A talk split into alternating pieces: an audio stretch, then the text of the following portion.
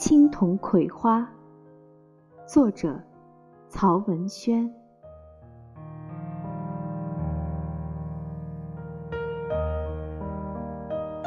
第二章，葵花田一。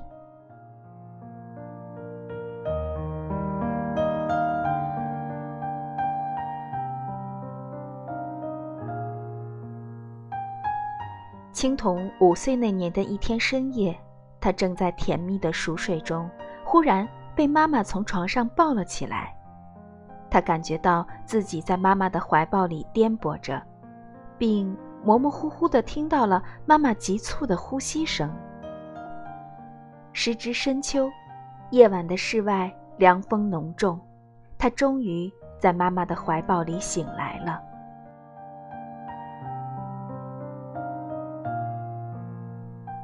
四周是一片恐怖的叫喊声，青铜看到天空是红色的，像布满霞光。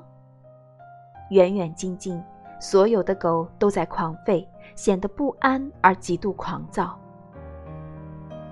哭爹叫娘声与杂乱的脚步声交织在一起，将秋夜的宁静彻底粉碎。有人在声嘶力竭地喊着：“芦荡着火了！”芦荡着火了，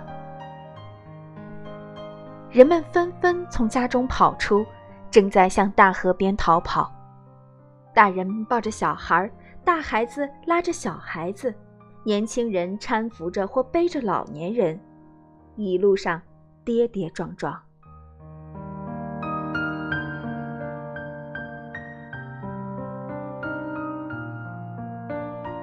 跑出大麦地村时，青铜看到了可怕的大火，无数匹红色的野兽正呼啸着争先恐后，痉挛一般扑向大麦地村。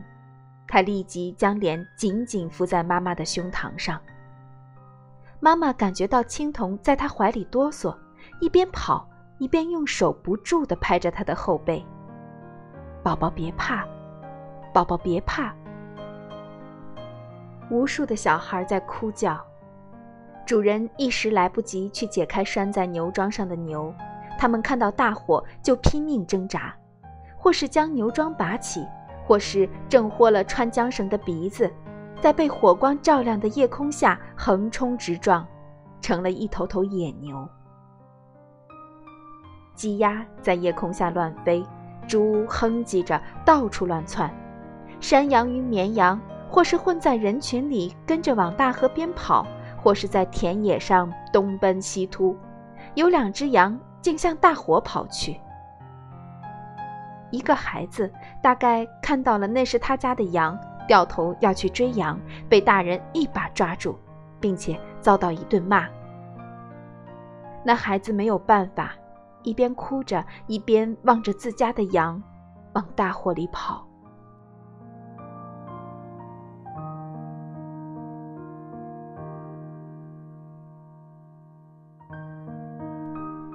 青铜的爸爸在逃离大麦地时，家里什么东西也没有拿，只牵了那头牛。那是一头健壮而听话的牛。他在还是小牛犊时来到青铜家的，那时他身上长满了癞疮。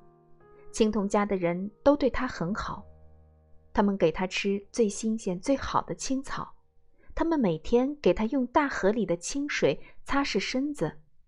他们还采回药草，捣成汁，涂在他的赖疮上。不久，他的赖疮就被治好了。现在，他是一头油光水滑的牛。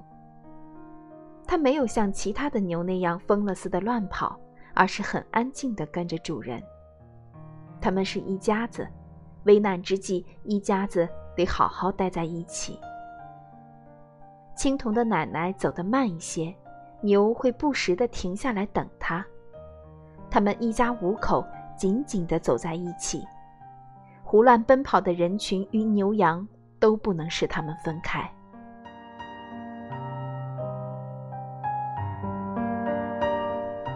钻在妈妈怀抱里的青铜偶尔会扭过头来看一眼，他看到大火已经扑到了大麦地村边。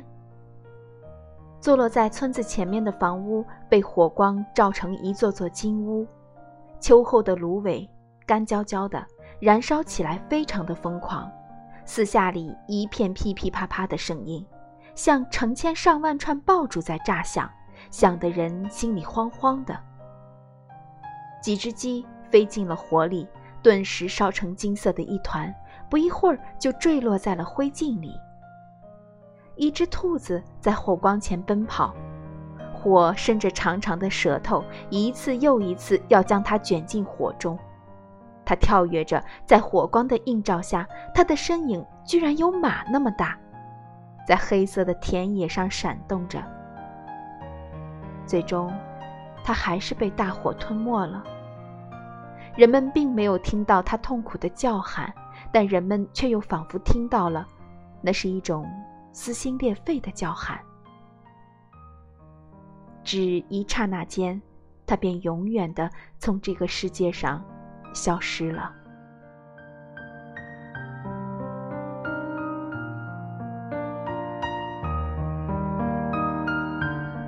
几只羊却朝着大火奔去，看见的人说：“这羊傻啊。”村子前面的房屋已经烧着了。一群鸭子飞起来，几只落进火里，几只飞进了黑苍苍的天空。青铜再次将脸贴到妈妈的胸膛上。大麦地的人都逃到了大河边，几只船在水面上来来回回，将人运送到对岸。火是过不了这条大河的，谁都想往船上爬，不时的就有人跌落在水中，叫声。骂声、哭声在夜空下响成一片。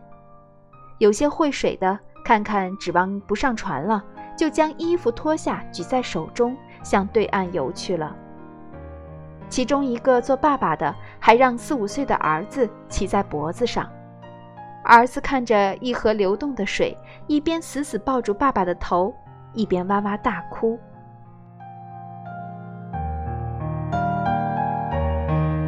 爸爸不管，一个劲儿地向对岸游去。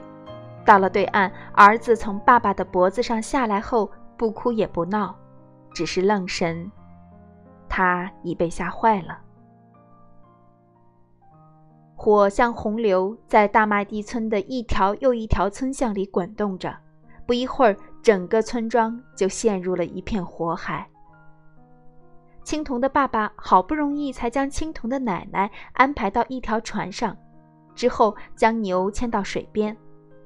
那牛知道自己此时此刻该做些什么，也不用主人指点，便走进了水里。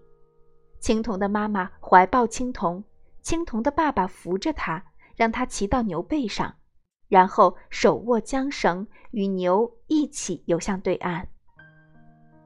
青铜一直就在妈妈的怀里瑟瑟发抖。黑暗中，不知谁家有个孩子跌落到了水里，于是响起一片惊叫声与呼救声。夜色茫茫，哪里去寻觅这个孩子？也许他在落水后脑袋几次冒出水面，但却没有被人看到。大火还在向这边烧过来。大家都要抓紧时间过河，一边叹息着，一边在焦急地等待空船。没有几个人下河去救那个孩子，而正在船上的就更顾不得了。那孩子的妈妈歇斯底里哭喊，那喊声像要把天空撕破。